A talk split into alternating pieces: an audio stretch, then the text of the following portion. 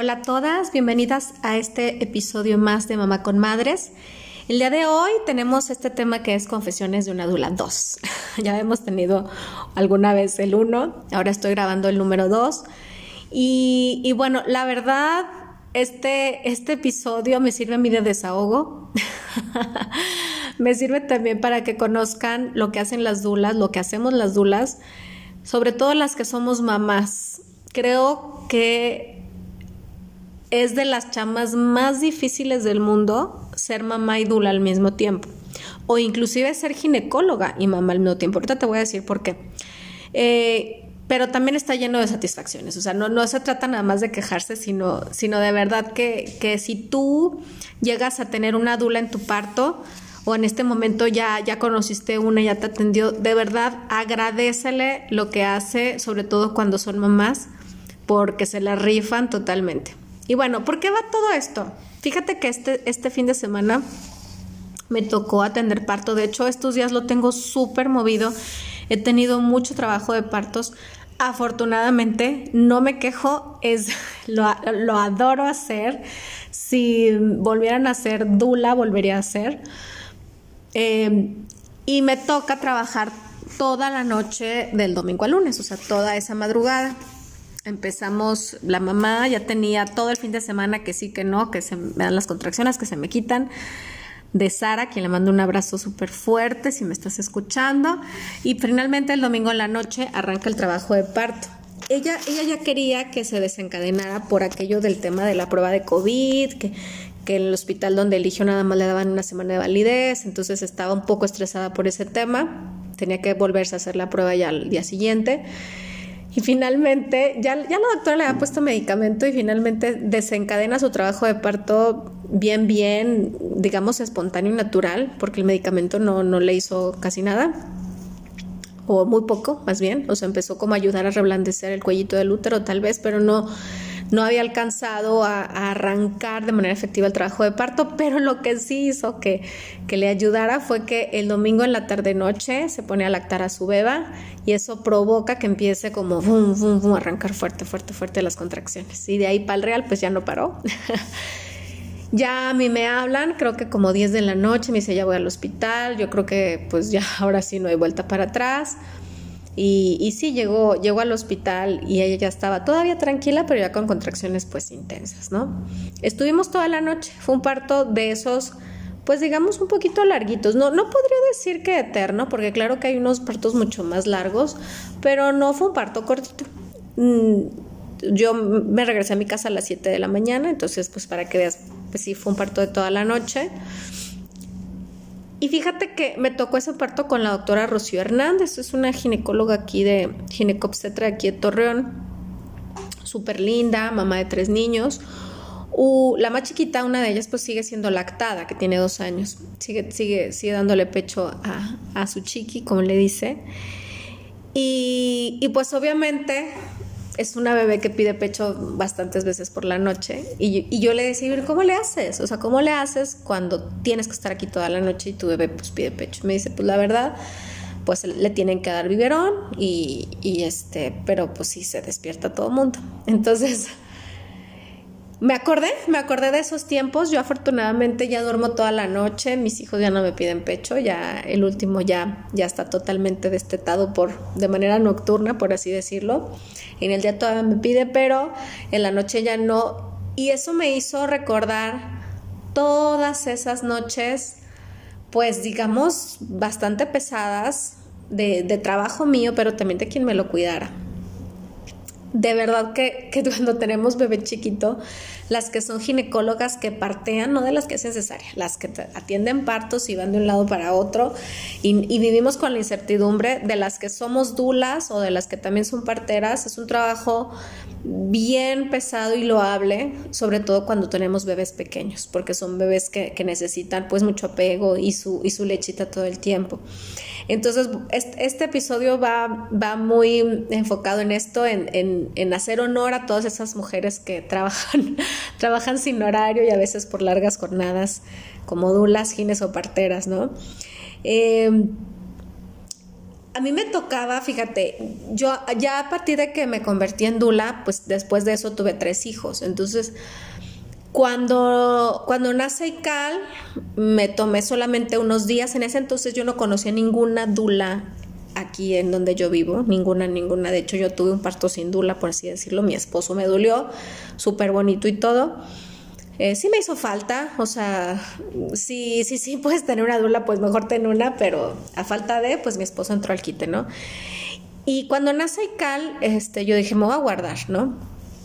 Pero a los 10 días, pues me habla, me habla una, una clienta y me dice, Silka, por favor, ya estoy empezando contracciones, llamó al hospital, ándale, ya voy muy encaminada, me acompáñame y bueno, pues me fui a trabajar a los 10 días de haber nacido mi niño. Esto es algo que no se lo recomiendo a nadie. Si yo hubiera tenido a alguien que me supliera en ese momento, yo hubiera mandado a alguien más, ¿no? Pero también me daba muchísima cosa el, poder eh, dejar a, mi clienta de esa manera, o sea, como se sintiera sola. Entonces, bueno, pues me fui. No lo recomiendo, me sentí súper mal, eh, ya casi no tenía sangradito y me regresó bastante fuerte ese día en la tarde, porque me fui toda la mañana. Y, pues yo no quería que le dieran biberón, pero en ese momento yo no tenía así como muy planeado irme, entonces pues tuve que darle biberón, tenía bien poquita leche mía, entonces pues obviamente hubo que darle fórmula, o sea, como que me arrepentí, la verdad, después de haberme ido. Mi esposo dijo, bueno, date, ok, yo aquí, aquí me quedo con ellos, ánimo. Y, le agradezco mucho que, que pues haya quedado con ellos, pero no es lo, no es lo ideal, ¿no? Entonces después Creo que toda esa temporada fue complicado, fue, fue, o sea, de verdad, cada vez que yo me iba de noche era mi esposo pues tener que quedarse con, con el niño, con Ical, largas horas a veces y, y, los bebés que son amamantados de manera más exclusiva pues están muy acostumbrados a su, a su chichita o lechita o como le quieras decir en la noche, ¿no? O como decía la doctora, la buba, este en la noche. Entonces ese apego pues no lo suple el biberón y era bastante complicado y a veces era él estar pues despertar, o sea, tener que despertarse para darle el biberón y el, y el, y el bebé pues obviamente se despierta, no se dormía tan pronto como con el pecho y a veces pues también los, mis hijos mayores se despertaban. Entonces era, era, mamá trabaja de noche, pues caos en la casa. Las cosas se complican todavía más porque me vuelvo a embarazar. Bueno, esto fue como un año y cacho después, entonces a los dos años nace mi hija Aura.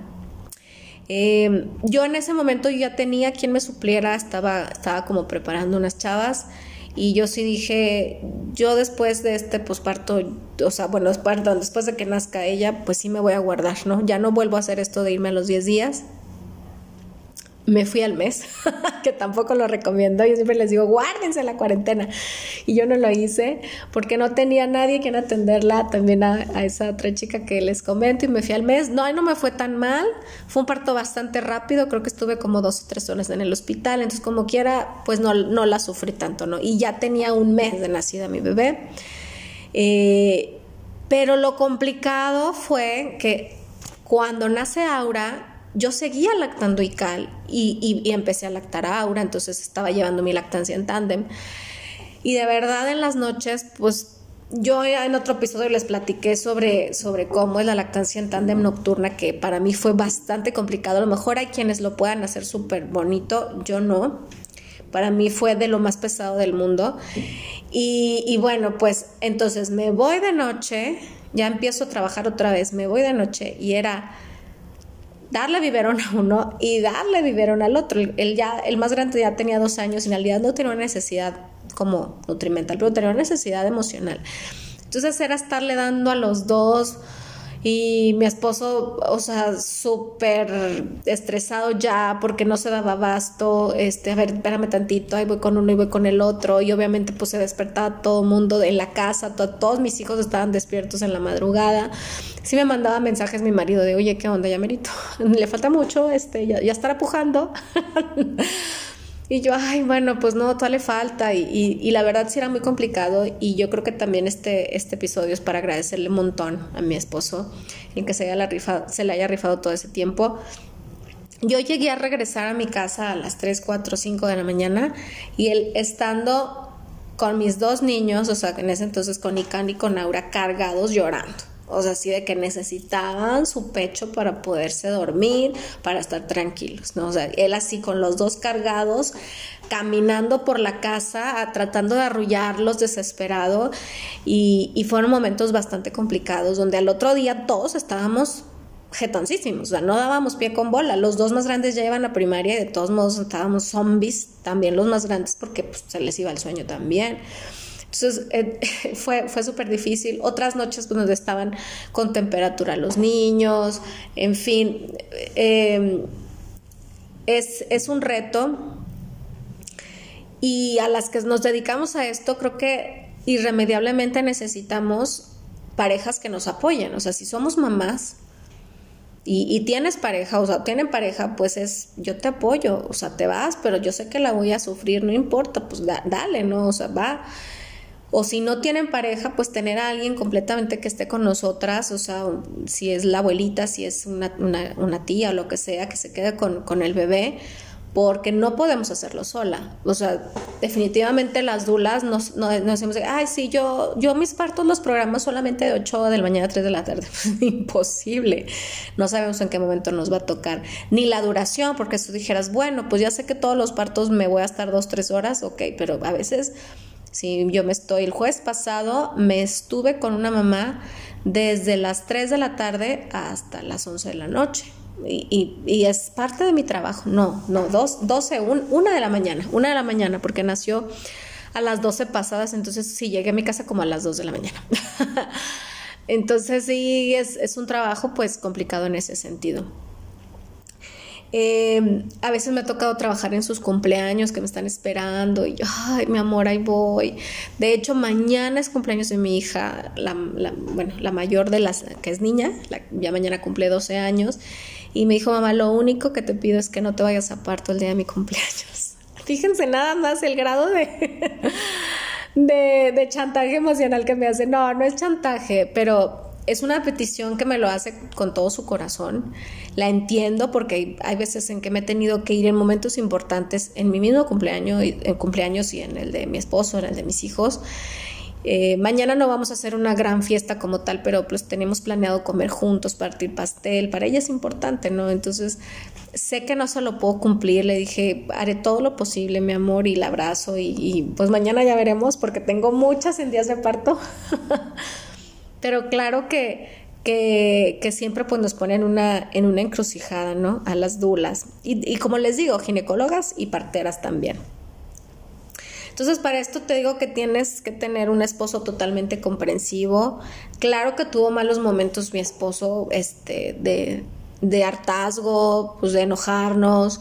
Y no, a lo mejor no conmigo, sabía que, que, la cosa pues no era conmigo, no era, pues, pues sabía que yo no podía controlar esa situación, pero de, de, de, de pues me, me, quiero encabronar con la vida, ¿no? O sea, y, lo entendía, o de estar súper desvelados todos en la casa Ahora ya no, por ejemplo, ahora ya que ya que si ya no me necesitan en la noche, pues yo me voy, por ejemplo, les digo, el, del domingo al lunes me fui toda la noche y él dormidísimo.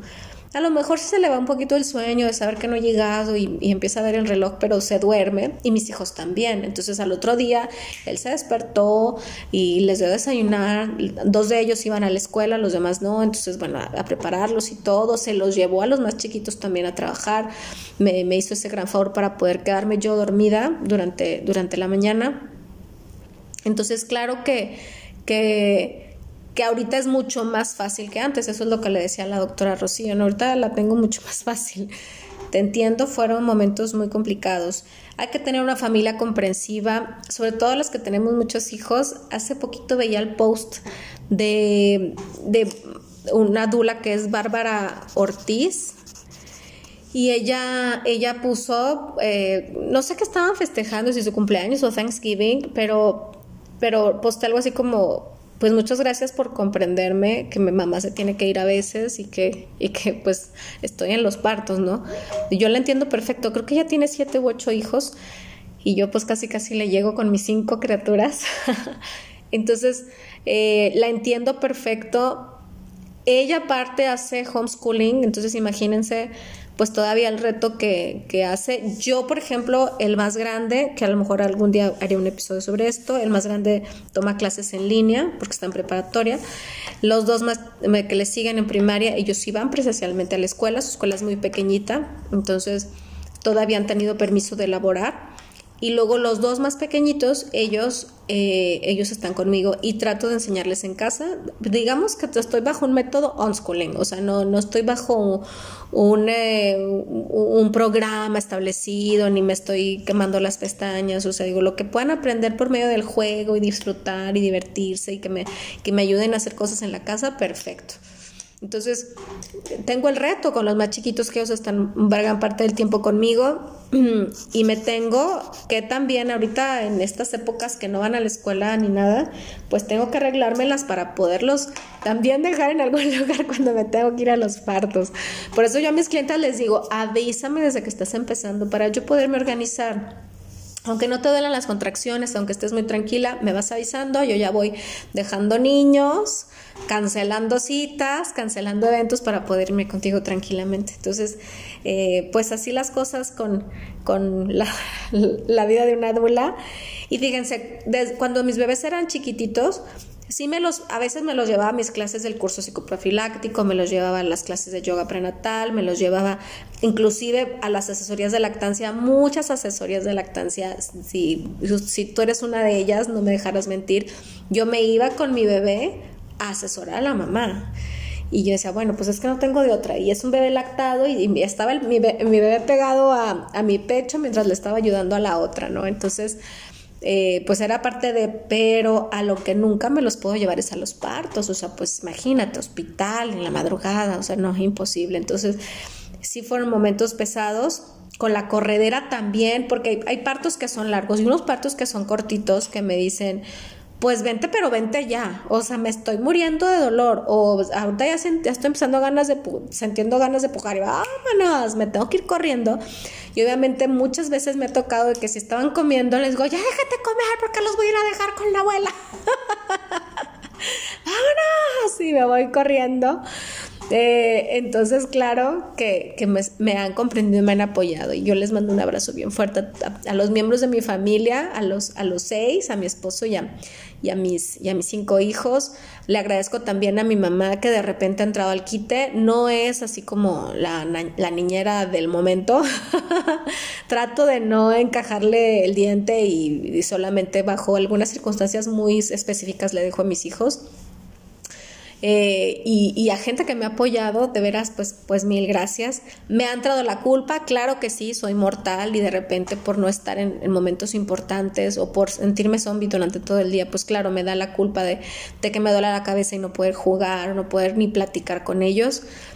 Yo sé que ellos me entienden, yo sé que al verme trabajar, verme tan comprometida, también les estoy dando un ejemplo tú, aunque no seas Dula, si tú eres una, una mujer que está trabajando en casa, como muchas de las que están haciéndolo ahorita o tienen que salir a trabajar, creo que es normal que nos dé un poco de culpa, pero también al tener claro eh, que, que, eso también es un ejemplo y tratar de compensar esos momentos que no estamos eh, con ellos presencialmente o que estamos presencialmente, pero estamos en nuestro mundo trabajando, pues también compensarlos con momentos de mucha diversión. Últimamente nosotros optamos por, por muchos cuentos en la tarde-noche, aquí está mi esposo también, por ir al parque, eh, por pasearlos a, una casita que, tenemos en un rancho, este, así como para darles mucho juego y compensar esos momentos complicados.